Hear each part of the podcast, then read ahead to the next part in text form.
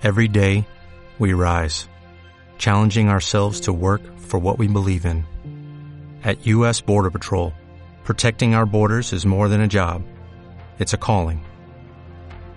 Agents answer the call, working together to keep our country and communities safe. If you are ready for a new mission, join U.S. Border Patrol and go beyond. Learn more at cbp.gov/careers. Mucho se está hablando sobre salud mental en este tiempo y creo que hay que celebrarlo, pero en el episodio de hoy quiero contarte acerca de una realidad que tiene que ver con la terapia para que no te formes una serie de expectativas que después puedan decepcionarte enormemente. Bienvenida, bienvenido a un nuevo episodio de Psicología Cafeínica, un podcast para despertar tu fuerza y tu sabiduría interior.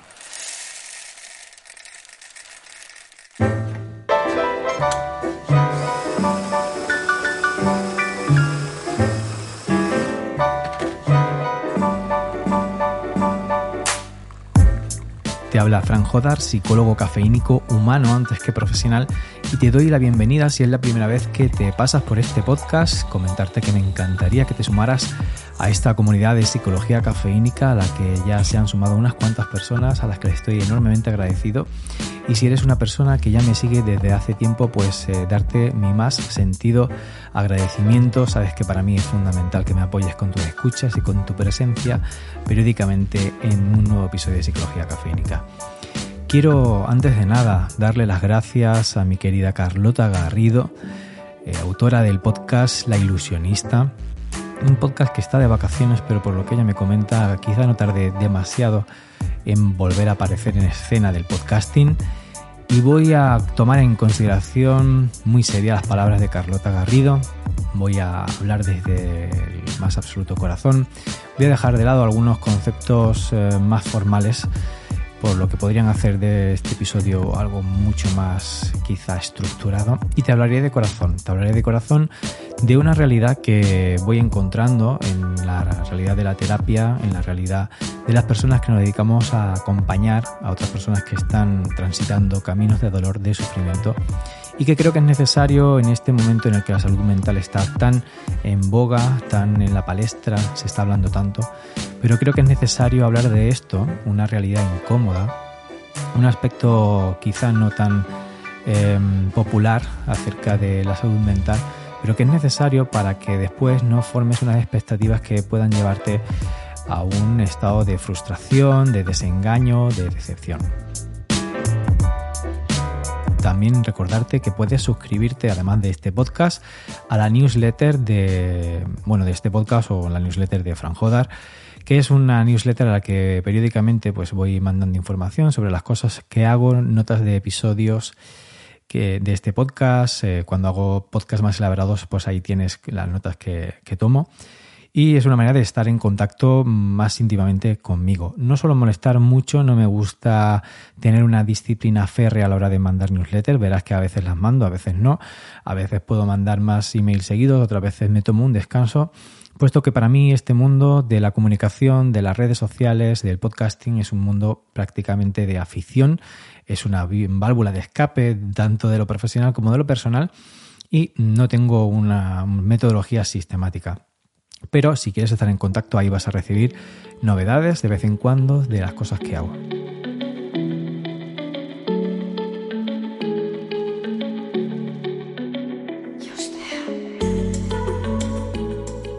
Lo que voy a explicar a continuación tiene bastante que ver con las personas que mm, sufren de una dolencia más habitual de lo que nos gustaría en nuestra sociedad moderna, que tiene que ver con el trauma.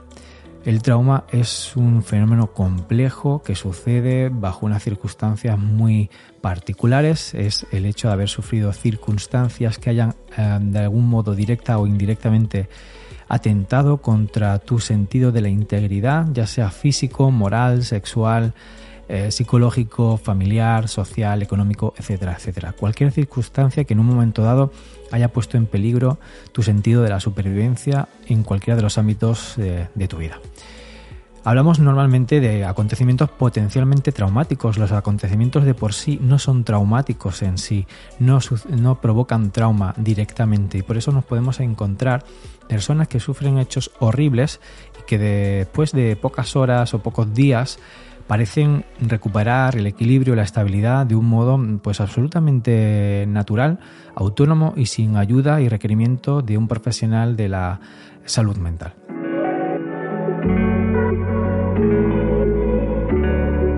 Pero eh, hay otras personas que desarrollan patologías o alteraciones complejas que tienen que ver con el trauma. No hay patologías específicas respecto a esto. Cada persona puede eh, sufrir una modalidad de trauma, una experiencia de trauma, una serie de síntomas sobre el mm, trauma eh, concretos, específicos, no siempre unitarios, aunque hay ciertas características que parece ser comunes en las personas. Por ejemplo, pues la mm, eh, sensación eh, crónica de pánico, de miedo, de terror, unas respuestas físicas defensivas, como si todavía estuvieses atrapado por el acontecimiento traumático. Em, como si no hubieses salido todavía de esta situación, es como que el cuerpo ha quedado encerrado en esa vivencia. Y por otro lado, pues eh, puedes experimentar eh, pesadillas recurrentes, imágenes en forma de flashback, eh, de forma invasiva, pensamientos invasivos recurrentes, incluso mm, percepciones em, fragmentadas de aquel acontecimiento que mm, te invaden de nuevo, sientes cosas, sientes las sensaciones olfativas, gustativas, táctiles, el sonido, sensaciones muy corpóreas como si mm, volviese a acontecerte ese hecho horrible. Si te interesa este tema, hice un episodio especialmente dedicado al libro mm, de Van der Kolk, El cuerpo lleva la cuenta, un libro específicamente mm, dedicado al trauma, a todo lo que tiene que ver con el trauma, conocimientos principales con un enfoque científico y riguroso y aunque algunas cosas se han cuestionado después, eh, por ciertos descubrimientos, creo que es un libro bastante actual para introducirse en esta temática, así que, seguramente pues que no te encuentres en las notas del episodio eh, un link a este episodio y al libro de, de Van der Kolk, El cuerpo lleva la cuenta. Esto en caso de que quieras em, introducirte y ahondar un poco más en la temática del trauma.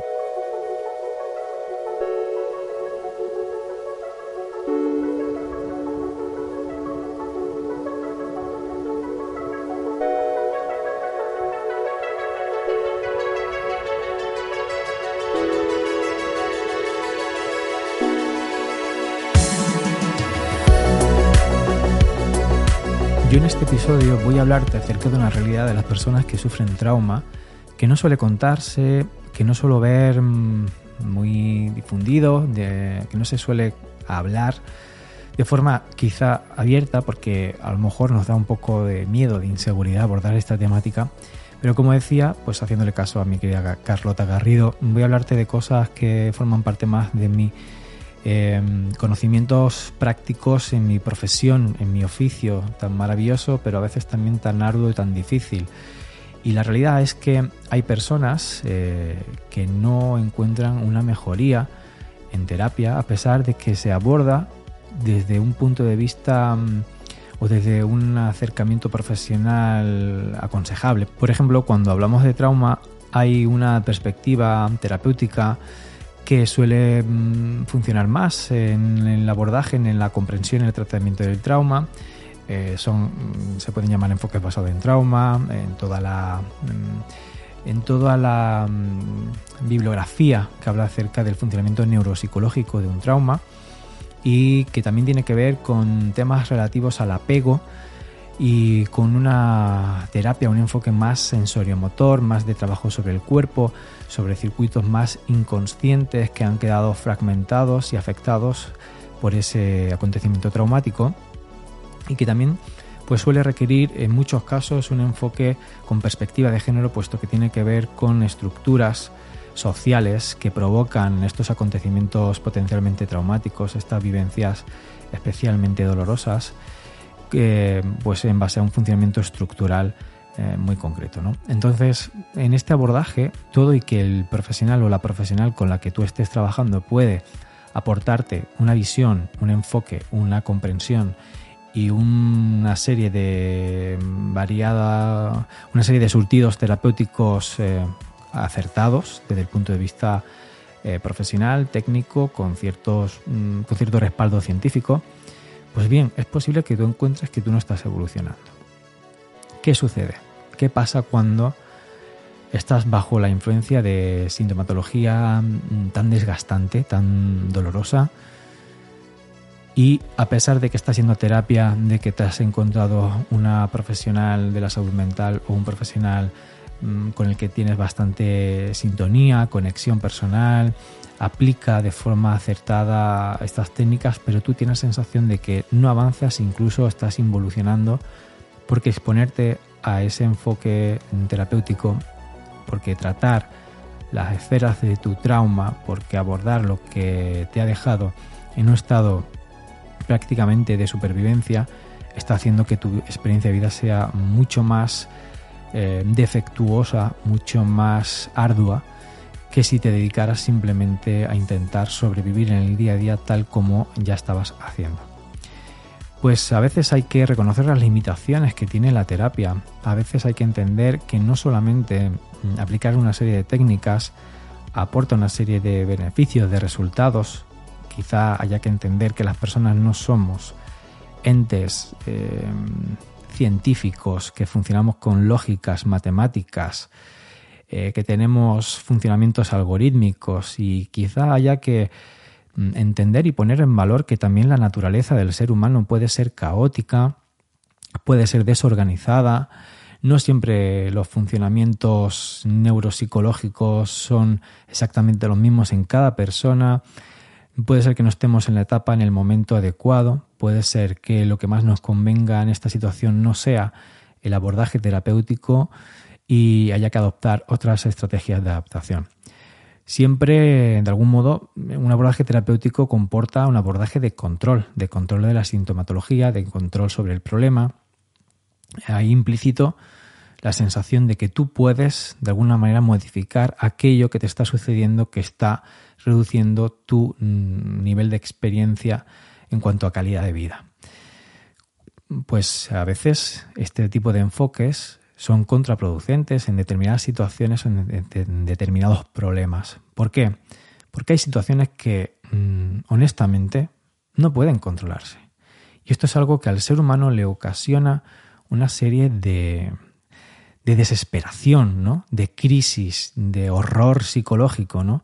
Esa sensación de que no puedes controlar lo que te sucede, no, no puedes controlar lo que te pasa, no puedes sencillamente alterar los factores, las variables que están influyendo en tu dolor, en tu sufrimiento. Puede ser tremendamente desesperanzador esta sensación. Y los seres humanos estamos más diseñados desde un punto de vista neuropsicológico más para la sensación de control de que tenemos la sensación de que controlamos nuestra experiencia de vida. Para el terapeuta o para la terapeuta que está intentando acompañar, ayudar en ese proceso de recuperación, también puede ser sumamente frustrante. Yo me lo he encontrado con algunas personas. Es verdad que no han sido demasiado numerosas, pero hay determinadas personas con diferentes procesos complejos, donde existe disociación, donde el trauma es realmente complejo, difícil, el acontecimiento traumático ha tenido una naturaleza especialmente cruel, perversa, extrema, y las secuelas son realmente duras y difíciles de abordar desde lo terapéutico.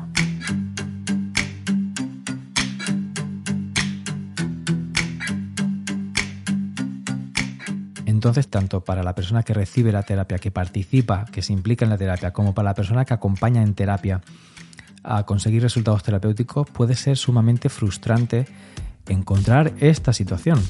Mm, mi punto de vista respecto a esto es que hay que respetar lo que está sucediendo, hay que amar la verdad, hay que amar la realidad, hay que adaptarse a ella. ¿Cómo? Desde un enfoque de aceptación, desde un enfoque de entender que eso es lo que está sucediendo, que si no estás avanzando en terapia, no es que a lo mejor quizá tengas que buscar otra terapia, otra persona que te acompañe en terapia. A lo mejor lo único que hay que respetar en ese momento es que no puedes avanzar, no puedes alterar lo que te está sucediendo, no puedes cambiar los factores que te están llevando a una experiencia de sufrimiento. El enfoque de la aceptación, en algunos sentidos, puede ser incluso mucho más interesante que el de la superación. Por eso el título de este episodio del podcast es Derecho a no superar. Tengo derecho a no superar lo que me ha sucedido. Tengo derecho a no avanzar. Tengo derecho a no exigirme una mejoría. Bastante tengo yo con intentar sobrevivir cada día al infierno de las secuelas de la sintomatología que ha dejado como rastro traumático ese acontecimiento salvaje, cruel. Bastante tengo yo con intentar sobrevivir a esto. Bastante tengo yo con pasar el día intentando convivir con lo que me ha sucedido, como para exigirme encima unos resultados eh, concretos, unas expectativas eh, específicas de mejoría, de cambio. Claro que sería maravilloso y sería fantástico si pudiera existir una relación matemática entre ir a terapia, realizar una serie de técnicas, implicarte en una serie de ejercicios, hacer una serie de reflexiones, leer una serie de libros, mm, visualizar una serie de contenido audiovisual eh, destinado a ello y mejorar y cambiar y superar y pasar página y que ya no te moleste y no acordarte y no volver a sufrir flashbacks o ataques de ansiedad, pánico, eh, estrés postraumático, etcétera, etcétera. Eso es maravilloso que pueda suceder. Pero cuando esto no puede suceder, hay que aceptarlo. Y a lo mejor el enfoque que hay que practicar, que hay que entrenar, la actitud que hay que aprender a desarrollar sea la de la aceptación, sea la de entender que no tengo el control sobre lo que me pasa.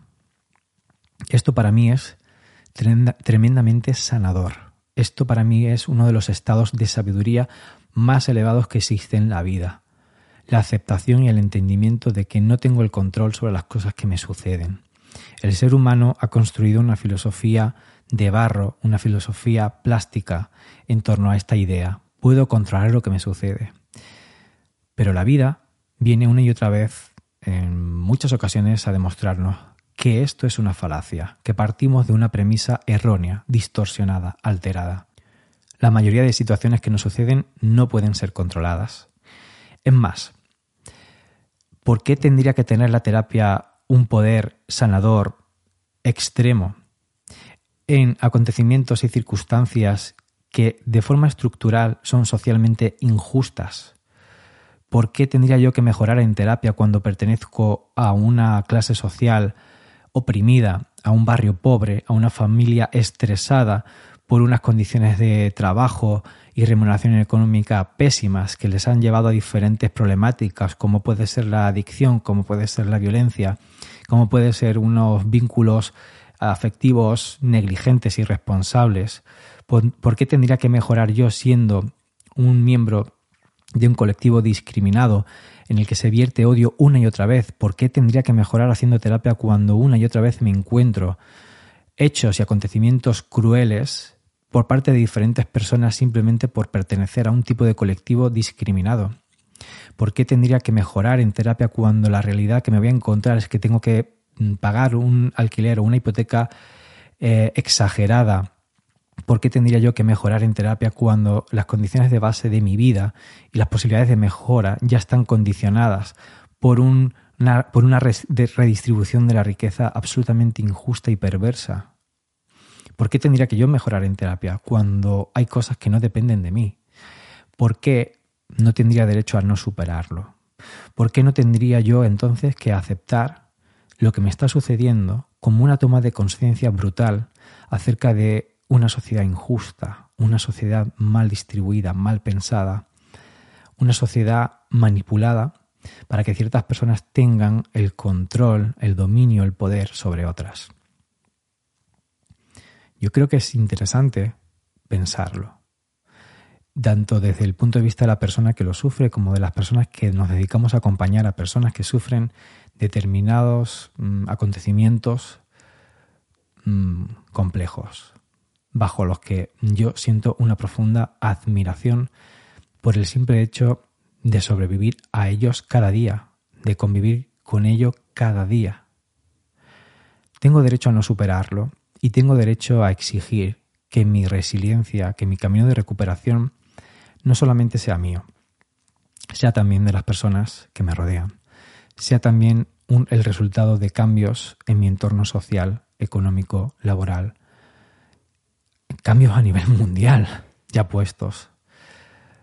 Porque claro, reconocer esto, darme cuenta de esto, puede ser incluso mucho más desolador al darme cuenta que yo solo, que yo sola, no puedo en un mundo de múltiples interconexiones, de múltiples interdependencias. Y darme cuenta de que necesito conectarme al resto de personas, de individuos con los que eh, convivo, coexisto, etc., puede ser incluso mucho más arduo que superar mi propio sufrimiento. Pero es necesario que lo hablemos.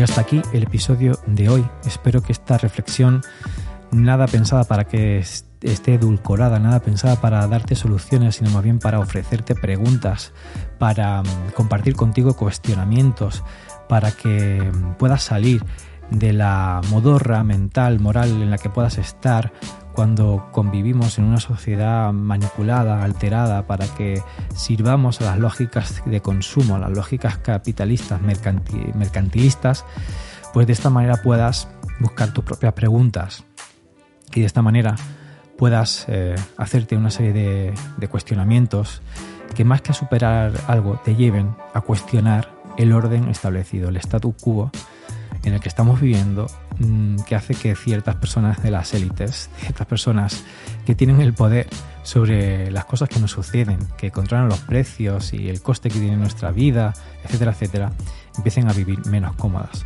Te puede resultar un enfoque mm, poco habitual al anterior, te puede resultar un enfoque que pueda eh, estar en contra de tus creencias, de tus ideales, puede ser que compartas conmigo estas ideas o no, pero yo en este acto de honestidad brutal, en este acto de amor hacia la persona que está escuchando e-, esto, en este acto de amor hacia la profesión que con tanta pasión profeso y practico, en este acto de amor incondicional hacia los seres humanos que me rodean, los conozca o no, me veo la necesidad de lanzar estas preguntas, estas reflexiones y estas opiniones. Si te pueden servir, me sentiría súper contento, súper eh, privilegiado de haber podido contribuir a algo. Como siempre, puedes suscribirte a este podcast, ayudarme a crecer esta magnífica comunidad. Desde luego que espero tus comentarios, tus ideas, tus reflexiones en, el apartado de comentarios, que especialmente está en la plataforma de iVoox, aunque te puedes suscribir a cualquier plataforma. Mi favorita es iVoox, que es la que me permite tener este espacio.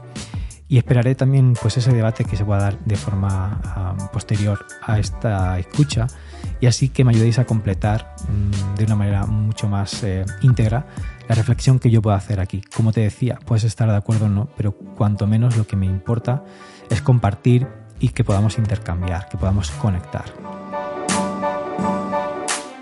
Encontrarás también en las notas del episodio la manera de contactar conmigo, los enlaces a mis redes sociales y las referencias que te decía del podcast sobre trauma y el libro de Van der Kolk. Muchísimas gracias por escucharme, muchísimas gracias por tu fidelidad, por estar ahí siempre. Así que como siempre me gusta despedirme, yo te abrazo allá donde quieras que estés con estas palabras y nos escuchamos en el siguiente episodio. Chao.